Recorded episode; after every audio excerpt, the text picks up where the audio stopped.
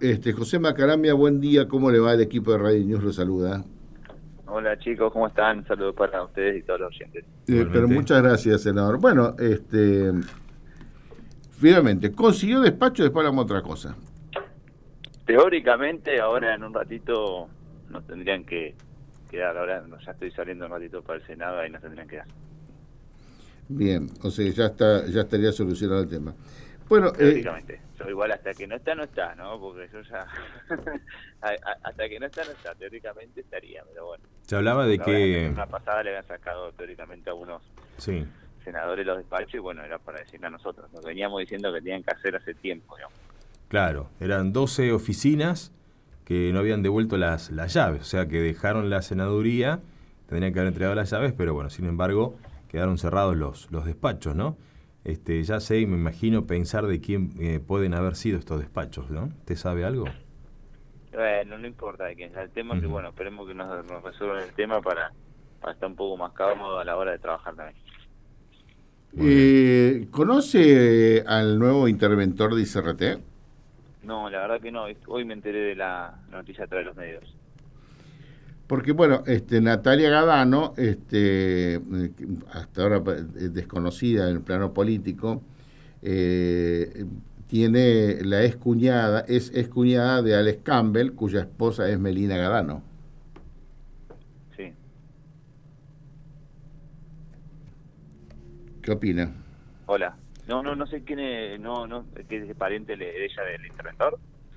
Eh, de, ella es... Contame, eh, poneme al, tanto bien porque estuve con otras eh, cuestiones de la mañana. Natalia Gadano es una, bueno, era muy desconocida en el ambiente político provincial acá, que tiene domicilio en Buenos Aires, pero es la cuñada de Alex Campbell, quien es el que propone a Lucas Ducó, Alex Campbell, cuya esposa es Melina Gadano. O sea, son, ah, Alex Campbell propuso a, Ah, no sabía eso. Sí. Vamos a averiguar, vamos a averiguar si... si pregúntele, a, su, a su segunda, Gadano. Le va a decir la vamos a consultar, ahora cuando la vea le consulto. Este, bueno, esperemos que haga bien las cosas entonces. Bueno, acá estoy viendo de todos modos toda la cantidad de lugares que tienen las empresas que pasaba y las que tuvo. Este, bueno, vamos a ver qué cómo le va en esta en esta nueva función complicada funcione, además obviamente con la política económica implementar. Pero bueno, hay que esperar. Hay que esperar, hay que esperar. Bueno, el senador, y usted, eh, o sea, que entonces, ¿cuándo comienzan las, las sesiones eh, extraordinarias que está pidiendo el, presidente? Bueno, viste, hay un poco de incertidumbre, porque teóricamente eh, ahora estaban viendo si ya formalizaban el tema de las comisiones bicamerales y ahí iba teóricamente a pasar por esa comisión para después llamar a, a nosotros que nos avisan un, un rato antes, hay sesión a tal hora y bueno, hay que estar preparado para, para ir a sesionar. Pero bueno, con sesión extraordinaria ya el tema horario puede ser a cualquier hora, en cualquier momento, ¿no? Eh, sí, realmente. Bueno, este, ¿y qué piensa de los Y además hasta el 31 inclusive, imagínate, para mí hay que ver también el 31, hay mucha gente de, del interior, esperemos que se tenga hasta el 31 también. Eh, escúcheme, eh, eh senador, ¿Qué opinión le merece los últimos, el DNU del, del presidente Milei? Sí, yo creo que es una cuando uno tiene minoría, viste, en las cámaras es una estrategia para para intentar de gobernar de una forma bastante unilateral, porque hasta la misma la, forma que el, mismo kinerismo puso para reglamentar los, los DNU es medio polémico, porque vos fíjate que vos podés hacer un DNU, ¿no? Y con el aval de una sola cámara ya el DNU es válido en sí mismo, entonces tiene menos validez que una ley, en, cierta manera, entonces es un artilugio que puede utilizar cualquiera que esté en el gobierno siendo presidente, en el Ejecutivo, para utilizar y teniendo una sola cámara podés legislar en cierta manera. Para mí hasta que hay que cambiar esa forma de reglamentación, porque si no es una locura, por un DNU para que sea válido como una ley tendría que tener el aval de las dos cámaras, para eso están las dos cámaras, por eso tengamos una sola y listo. Para mí, obviamente, si vos me ves, es inconstitucional y todas esas cuestiones. El tema es que el control de constitucionalidad generalmente es el caso concreto. Tenés que estar afectado y hacer una acción de inconstitucionalidad. Entonces es un artilugio para, para de una forma unilateral, crear derechos. Porque de cierta manera crearon derechos, derogaron derechos. hay cuestiones que están muy buenas, que tendrían que implementarse, y hay otras cuestiones que por ahí ya un poco ya la, la ley, ¿no? Porque la forma de cambiar algunas cuestiones tiene que ser por, por leyes. Pero bueno. Eh, bueno, pero ahora va, a ir, va, a ir, va a ir los, los el, instrumento va a ir al Congreso y después al Senado para la aprobación. Y lo malo, lo malo es que va, va genérico, ¿no? Entonces, se aprueba total o se deroga total. para mí hay cuestiones que dentro del decreto del DNU que estarán buenos que se, hagan leyes, como cielos abiertos, como el tema este de los registros, que se pueda comprar y vender un auto de una forma rápida, veloz, con menor costo, porque esto de los registros automotores es un curro a los políticos. Porque ¿quién tiene los registros automotores en todas las provincias? Siempre son los políticos. Los políticos o las esposas de ellos. Entonces es un curro de acá a la China, digamos, esas cuestiones están re buenas hacerlas. El tema es para, ¿para qué la vamos a hacer eh, de esta forma? Que no es tan legal, se puede hacer de una forma que se vote se apruebe. Pero bueno, yo creo que aprobar un DNU así mágicamente que no cumple con los requisitos es ir en contra de la institucionalidad. Bueno, el kirchnerismo fue siempre en contra y nunca dijeron nada. ¿eh? Sí, pero por eso te digo, está mal, hasta habría que cambiar la forma de reglamentación que creó el kirchnerismo, que eso de un solo aval de una sola cámara. Es más, lo hizo Cristina Kirchner en su momento cuando este gobierno. El tema es que vos no puedes aprobar todo porque el todo te cambia 2.500 leyes y también las normas, las leyes, no es son sistemas de normas, una va con la otra, digamos. Vos, por ejemplo, derogás una cosa y tenés que ver qué reglamento queda. Va a quedar cuestiones bastante lagunas del derecho, digamos. Para mí es simple, el señor se equivocó en la, en la forma de hacerlo, mí tendría que ir, bueno, a ver, cambios de esto, hagamos una ley para esto, DNU que ataque la otra cosa, pero aprobar todo es ir en contra de institucionalidad, cerremos todo, que haga lo que tenga gana el tipo y fue listo, renunciamos todo y va a ser una dictadura porque es lo que quiere hacer este chabón. Quiere ponerte, si aprobás, está todo bien, y si estás en contra, estás en contra de la casta, y va, vamos a ser realistas. Hay muchas cuestiones del DNU que son para ser negociados, que ya tiene negociado antes.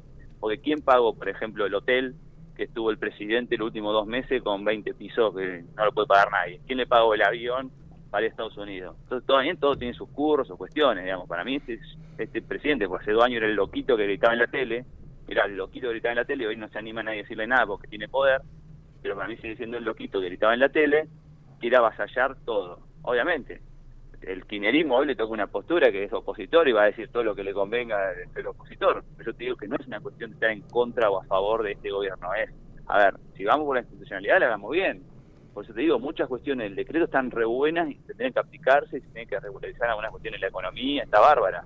Pero hacer todo de una es, no me importa nada, me paso todo esto y sigo con el versito de la casta contra casta. Y hace dos años que el presidente ya es político. Ese versito de la casta, yo creo que ya terminó la campaña, ya fue. Pero bueno, como te digo, para mí, eh, cuestiones tan buenas que tendrían que hacer la reglamentación correspondiente y hay cuestiones que ella vaya a hacer cualquier cosa, cerremos todo y que haga lo que tenga ganas. Y los diputados kirchneristas provinciales, usted sabe que no dieron quórum, así que están en contra también de eh, el gobierno de Claudio Vidal.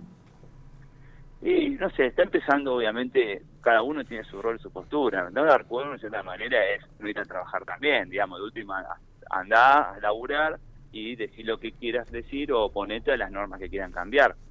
Pero eso no dar quórum, yo qué sé. Pero bueno, es una forma que tienen ellos de no hacer que el gobierno de Claudio Vidal avance con algunas cuestiones, algunas leyes. Un gobierno que tiene minoría en la Cámara y que si, si ya eh, se plantaron en esa posición, ¿quién nos asegura que no se van a manejar así de aquí a los cuatro años? Salvo que arreglen o eh, negocien cositas que a ellos les importa. Y yo creo que el rol más fundamental son los diputados por municipio, que saquen la camiseta de los partidos políticos y se pongan las camisetas de su pueblo sé, para algo se llama diputado por municipio, pues sino que sea otra cosa. Pero bueno, yo creo que esto recién empieza, obviamente hay, que esperar también eh, el tiempo para ver si algunos diputados eh, cambian, por ahí también hay que intentar charlar, hacer puentes, de ver de qué forma se puede llegar a un consenso en algunas normas, porque en cierta manera están buenas algunas leyes que quieren crear, por ejemplo, sacar la ley de lema o hacer la relación indefinida, pero si no te dejan trabajar, es difícil y eso es otra forma, vos podés hacer por decreto tantas cuestiones, tantas cuestiones por leyes, pero yo creo que el tema de los diputados ahí en, Santa Cruz, si tienen representatividad de la oposición, y bueno, es lo que votó la oposición, pero para dar quórum que vayan y debatan, debatan, que laburen, digamos, de esta manera, porque si no, ¿para qué, le, para qué pagamos el sueldo? ¿Para que no den quórum? ¿Para que se queden en su casa? ¿Usted tiene comunicación con el señor Claudio Vidal y si ya ha tenido algún tipo de directivas de parte de él para Santa Cruz?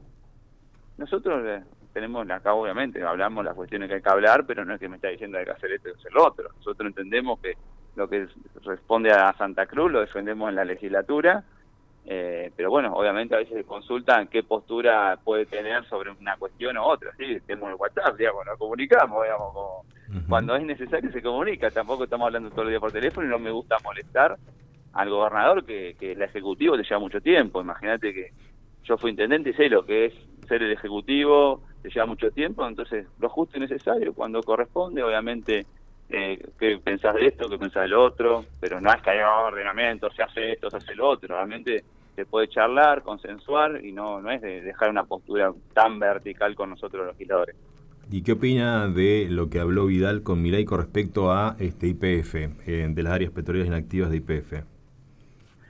IPF, en realidad el problema de IPF es que invierte casi todo en vaca muerta, digamos. Entonces, una forma que tenemos eh, en Santa Cruz de generar mayor potencialidad, intentar que haya más eh, algo más intensivo, tipo un modelo más Neuquén que, que tengan más empresas operadoras en menos territorio de en lo que es el, yacimiento en sí mismo. Imagínate que, que allá, por ejemplo, la misma extensión que tenemos en Santa Cruz, en, en Neuquén tienen como 40 o 50 operadores y nosotros tenemos dos o tres. ¿no? Entonces es un modelo intensivo. Eso lleva por ahí que algunas áreas de IPF no quiere invertir, puede invertir otro más, más micro. Yo creo que la postura de Santa Cruz tiene que ser defender Santa Cruz. Obviamente ahora es solamente los dichos, eh, van a decirse las cosas, por ejemplo, el presidente no, no va a decir capaz todo lo que quieren hacer, pero hay que esperar. Eh, pero lo más importante es que si invierte o no invierte en Santa Cruz. El tema es que toda la inversión de IPF la hacen casi todo en vaca muerta. Entendible también. Pero bueno, yo creo que ahí está la postura de nuestro gobernador de defender para que haya más inversiones en Santa Cruz y tenemos la alternativa de si no quiere invertir en alguna área se puede cambiar con otros inversores. Sí, en realidad es quedarse con los pozos, en el caso de Vidal, por ejemplo, y también este otro gobernador, Nacho Torres de, de, Chubut. Esa sería la, la idea. Sí, la idea es generar un sistema más intensivo, que haya más empresas en un territorio de extensión, que haya mucho más operadoras chiquitas. La operación de empresas chiquitas es un modelo de negocio que funciona y por ahí hasta, hasta por ejemplo, a veces las empresas grandes, las operadoras grandes, tienen otras empresas chiquitas que son las que trabajan como operador y van a porcentaje. Entonces yo creo que si no invierte IPF, bueno, está bien que haya una decisión de decir, bueno, la recuperemos o que haga otro que haga la inversión, porque en definitiva necesitamos trabajo, y si no la hacen ellos, tienen que hacer otro. Y el Aceras tenía buena relación IPF con usted, ¿no?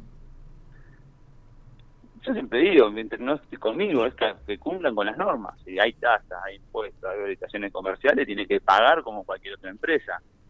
Eh, a veces pasa que como es parte del gobierno no querían pagar unas que otras cuestiones, pero yo siempre digo, siempre y cuando hayan pagado los impuestos nos llevan muy bien. Cuando ya no quieren pagar los tributos, las cuestiones administrativas nuestras, bueno, ahí como que uno no es que está enojado, no, sino tiene por una postura en defender lo que para uno está haciendo trabajo, que es la intendencia pero no es que me lleva mal, digamos. Obviamente tengo nuestras rispideces porque ellos, imagínate que en la acera no, no pagan habilitación comercial. Es decir, ellos tienen una habilitación en su momento que dice, no, esta me la dio Martinelli y es de por vida. No, ¿cómo es de por vida?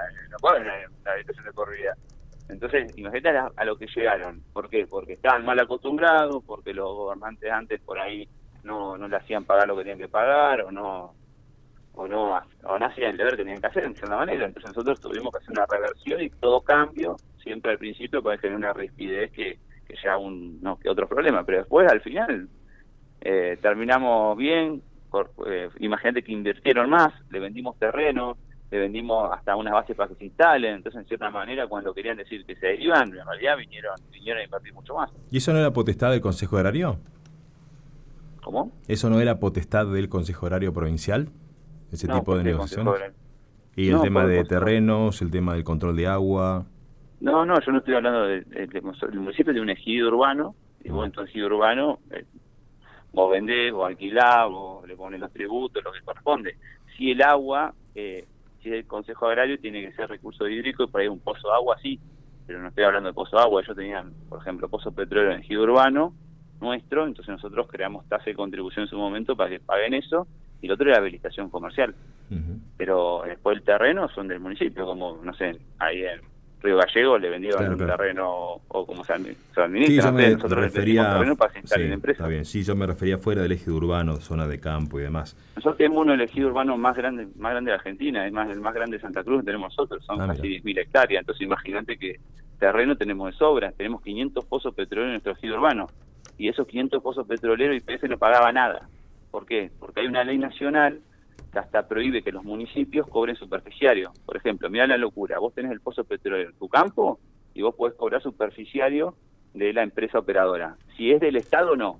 Es una locura, porque Claro. el privado puede y el Estado no puede. En cierta manera, lo hicieron cuando hicieron la ley de hidrocarburos, entonces pusieron límites. Son 13 municipios en toda la Argentina que tienen esta circunstancia, que es más algo de lo que nosotros les proponemos para poder cambiar, porque si logramos que los municipios estos puedan cobrar superficiario, en cierta manera, poder invertir mucho más en su pueblo, porque cuando vos tenés un pozo petrolero en el hidrobano, en un lugar que no lo, no lo podés utilizar, porque tienen, tienen que hacerle locaciones y esa locación vos no te podés acercar. Encima, no te hacen la inversión en las locaciones, no te lo cercan. A veces cuando están muy cerca de las casas genera un peligro para los nenes. Sí. Digamos, en cierta manera, eh, para los municipios fue muy difícil generar formas de hacer que las, las empresas estas paguen.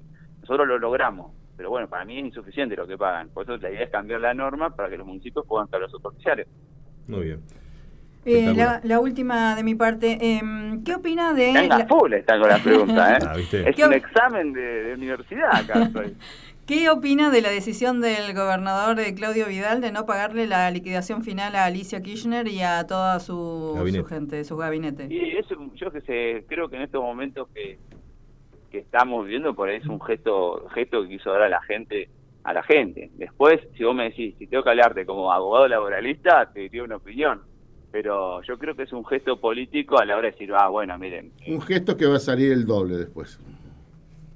Y por eso te decía, como abogado laboralista, ellos tienen el derecho, ¿no?, Eh, de poder hacer una acción judicial para poder pagar los salarios, porque los Es que salarios lo van a hacer, imagínense que no es, no es Juan, no es este Juan Coliboro, que te- es Alicia Kirchner. Se lo van a hacer son- rapidito con los jueces, que usted sabe, lo que tiene jueces, son de- hasta falta que... eh, tiene todo. Y él va a salir muy caro a la provincia. Pero eso- yo estoy- no estoy de acuerdo en estas cosas. O sea, por mí que lo haya hecho, en no pagarle de más. Ahora, que lo publique en las redes, que lo publique en todas las... Y todo, porque todo el mundo, tan de cuarta somos, me incluyo, somos, que todo el mundo hablando, ay, qué bien, no le va a pagar la descriación. ¿A quién cuerno le importa con el despelote que tenemos en el país y la provincia? Pero claro, Vidal te tira esto a la tribuna y, todo, y los tiene a todo entretenidos. Los tiene a todo entretenido, con que no le paga, viste que no le paga. En la, en la, en la vida en la mesa no, ay, vieron que no le paga. Ah, ya está. Eh, o sea, te, te tira esto para tener entretenido a la gente. No es así. Por mí que no le pague, que haga lo que quiera porque sé que esto nos va a salir tres veces más todavía. ¿eh? Pero claro, Bueno, tiene entretenido a la gente, a la gente tiene entretenida con estas pavadas. Pero bueno. Entiendo Eh, y respeto tu opinión, pero vos mirá, capaz que le da tanta vergüenza a los funcionarios anteriores que no hacen ninguna acción para eh, No, José. Ma- Macarambia, Alicia ya salió a usted decir sabe, que- usted sabe que me está hablando de vergüenza cuando no han tenido vergüenza ni para llevarse cinco mangos. Josema, Mande Bueno, remeras, a mí me mande remeras. Vos te decís la verdad, a mí, si yo soy el gobernador que me fui con 100 días de clase y que no tuvimos, no sé, ni clase, un desastre. exacto. Entonces, A ver si tienen yo- vergüenza de qué.